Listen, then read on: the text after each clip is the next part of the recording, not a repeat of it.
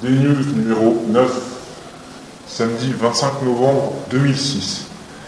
Alors ils sont où les 2D À Illapel, une petite ville à 300 km au nord de Santiago du Chili. Au milieu des cactus, sur les contreforts ouest de la cordillère des Andes. Faut croire qu'on a du mal à la quitter. Ah, le Chili.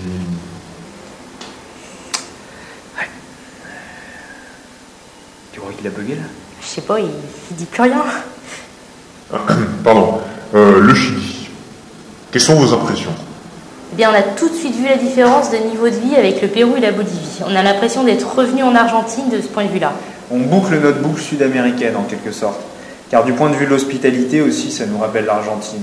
Les gens sont très serviables, très sympathiques et généreux. Et ils sourient tout le temps en plus, c'est un vrai bonheur. Un exemple parmi d'autres, Tila, avec qui nous travaillons pour l'association Save the Wild Chinchillas, et qui, malgré son niveau de vie très modeste, ne manque pas une occasion de nous inviter à manger ou nous offrir le thé, qu'on partage avec elle, son mari et ses six enfants. Les Chiliens sont adorables et très chaleureux. Mais, oh, ironie, on ne peut pas éviter de louer les petits Français également, Cocorico. Ben oui, parce qu'à Santiago, on est tombé, via le, club Hospitality Club dont on a déjà parlé, ben on est tombé décidément, c'est un bon filon, sur un grenoblois, Jean-Christophe, qui nous a hébergé plusieurs jours. C'est du concentré d'humour, il n'hésite pas à nous critiquer en plus, ou à nous contredire, et nous on apprécie ça. Et en plus, il est super cultivé, on a appris plein de trucs sur le Chili grâce à lui. Le Chili. Encore une histoire singulière, pas vrai? Ouais, une histoire poignante. Dire qu'en 89 seulement, l'année de la chute du mur de Berlin, celui qui avait été un dictateur sanguinaire, Pinochet, était renversé à la suite d'un référendum qu'il avait lui-même décidé.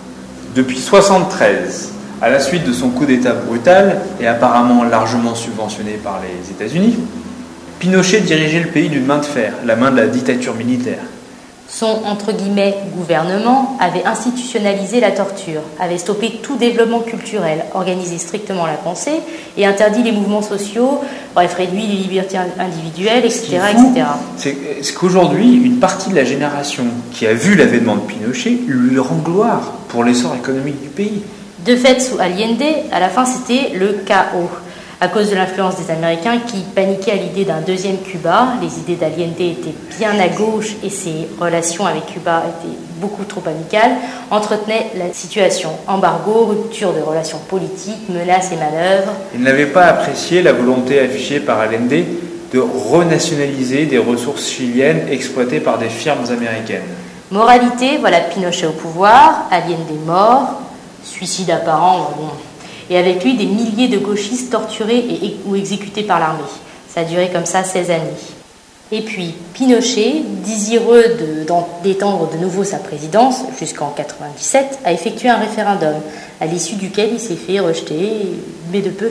Le retour officiel à la démocratie a été quasi immédiat, mais les mœurs sont restées bouleversées de manière durable. Aujourd'hui, avec la nouvelle génération, on a l'impression que le Chili achève sa mue. La libre circulation des idées reprend, la jeunesse actuelle sera certainement le renouveau définitif. En plus, ils sont cool.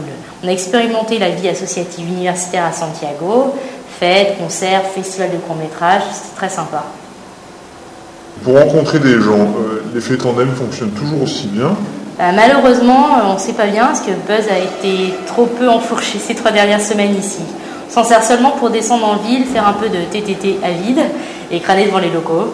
Faire nos emplettes en fait, Euh, acheter à manger en somme. Et vous avez fait quoi alors sinon ces derniers temps? À part l'interview avec euh, Direct 8, tu veux dire? Nous sommes auprès de Save the Wild Chinchillas. C'est un organisme de protection de la nature qui œuvre à la restauration de l'habitat naturel du chinchilla chilien et cherche à éviter sa dégradation dans le futur en formant et éduquant les locaux. On habite chez Amy Dean, c'est la fondatrice de l'ONG, dans sa chouette cabane sur les collines. Et bah, notre boulot, c'est préparer une nouvelle saison pour la pépinière dans laquelle Amy cultive des espèces végétales pour reconstituer l'habitat du chinchilla. En résumé, on ramasse des graines, on les sèche, on les plante. On a neuf colocs. Simon, Louise, Paz, Little Rod, Jerry Dean, Hobbs, Pimen, Chila, Chicha. Ils sont ronds, doux, curieux et attachants. Les chinchillas domestiqués en somme. C'est rigolo comme petite bête et c'est surtout très caractériel. Ça me rappelle Tidou, le cochon d'Inde de Fab. Pareil, ça, c'était il y a longtemps. Les chinchillas, ils communiquent entre eux, par cris, sifflements, chuintements. Ils ont, ils ont leurs humeurs, euh, leurs préférences, leur personnalité. Euh, par exemple, Louis et Simon, ils aiment les pommes, et pas leurs voisins Spaz. Euh, Jerry Dean, il aime se faire gratouiller le menton, et pas trop longtemps, sinon il proteste. Hobbs, c'est un futé qui sait ouvrir les verrous de sa cage. Il est farouche, mais trop curieux. Alors il finit par s'approcher pour nous renifler, mais si on l'attrape pour l'enfermer de, de nouveau, là il nous fait la tête. Il peste en montrant les dents euh, dès qu'on s'approche. Little Rod, elle est extrêmement peureuse, mais elle est très maladroite. En cherchant à fuir, elle se retrouve bien souvent dans nos mains. Euh, quant à Ashpimen et Chila et Chicha, ce sont des femelles euh, plutôt endormies, affectueuses quand elles le veulent bien, et par contre gourmandes. À part leur donner à manger et à boire, on pose pas pour eux réellement, mais pour leurs cousins sauvages qui vivent dans les montagnes. Attends, euh, concrètement, ça ressemble à, à quoi un chinchilla C'est un petit rongeur à mi-chemin entre le lapin et le chat. Disons une version rondelette du hamster, avec des grandes oreilles et puis des grandes dents comme un lapin. Rondelette par le volume impressionnant de sa fourrure, mais pas grassouillette pour autant, hein, et très athlétique. Ça bondit et ça se faufile de partout, ça court super super vite. À l'état sauvage, le chinchilla, il vit la nuit et il niche dans des petites grottes qu'il creuse dans la terre. Et attends, il est capable de sauts de 3 mètres. Bah, c'est malheureusement un spectacle devenu rare. Les chinchillas sauvages constituent une espèce en danger car ils ont été chassés et piégés pour leur fourrure. Ça a été un vrai carnage. Aujourd'hui, c'est un labeur pénible de reconstituer leur environnement naturel qui a été réduit à peau de chagrin par l'agriculture et les pâtures à tout va. Amidine, la fondatrice de l'ONG Save the Wild Chinchilla, effectue un travail de fourmi incroyable, plusieurs milliers d'arbres plantés entre autres. Et elle fait cela toute seule Principalement, oui. Même si elle a bien quelques coups de main ponctuellement. Cette femme partage sa vie entre les États-Unis, où elle travaille pour gagner de l'argent, et Yapel, au Chili, où elle s'occupe des chinchillas. Elle est passionnée, courageuse et, et complètement fauchée. Là, je rebondis. Euh, comment subsistent les associations caritatives? Parce que c'est pas gratuit tout ça, là, sauver des enfants, les chinchillas, les condors, euh, le monde. Il n'y a pas de secret. Les ONG et les associations humanitaires ou éco-volontaires, elles vivent exclusivement des dons. Les vôtres. Point. Le volontariat, comme nous on le pratique, c'est une aide fondamentale, certes, et on ne peut que vous encourager à, à nous imiter. En plus, c'est une expérience euh, formidable par soi-même. hein. Mais l'argent de la générosité, ça reste le moteur. On a réfléchi à une manière de susciter des dons, du coup. Et non pas susciter des coups, dis donc. Oui. comme, bon, comme l'été est revenu euh, pour nous et qu'on a de nouveau de longues et belles journées ensoleillées, euh, on a repris nos entraînements de course à pied. Tu vas dire que tu vois pas le rapport. Euh, je vois pas le rapport. Il dit qu'il voit pas le rapport. Je sais bien, je te l'avais dit. Qu'il verrait pas le rapport? Qui dirait qu'il ne voit pas le rapport Attends, tu m'embrouilles, je préférais quand on parlait du Chili. Euh, Je vois pas le rapport. Ah non, tu, tu vas pas t'y mettre aussi. Euh, vous dérange les enfants?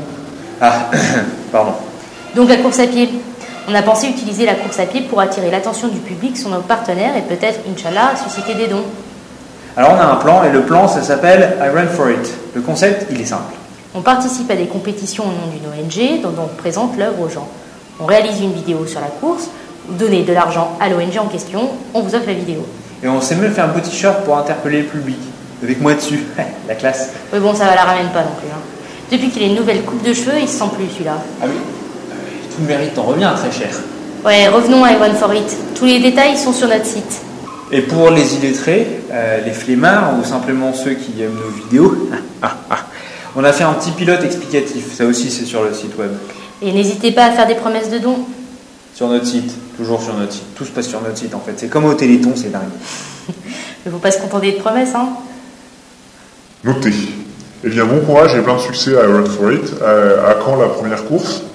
A priori, Barrytown, c'est au sud-ouest de la Nouvelle-Zélande et ça devrait se passer le 20 janvier 2007.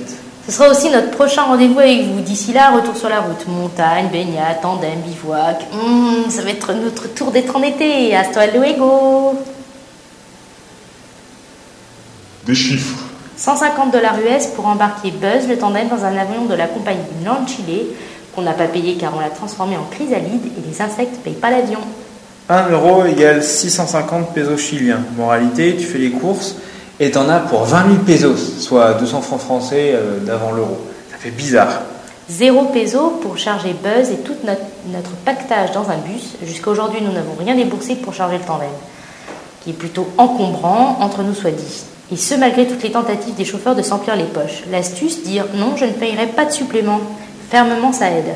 Pas si compliqué finalement. 200 à 300 grammes, le poids d'un chinchilla adulte. 3 kg de semences ramassées dans la colline d'Iliapel, à raison d'environ 1 gramme par fruit, fait donc le calcul. 5 jours pour tout éplucher et pouvoir planter les petites graines. 4300 km, la longueur du Chili du nord au sud. Ça marche aussi du sud au nord d'ailleurs. 9. Le nombre de chinchillas domestiques qui vivent avec amidine. Un record pour quelqu'un qui n'est pas éleveur. 40 citrons consommés par les 2D en deux semaines. Faut dire aussi, on habitait près d'une plantation de citrons. 24. Le record d'épines plantées dans le doigt en une seule fois.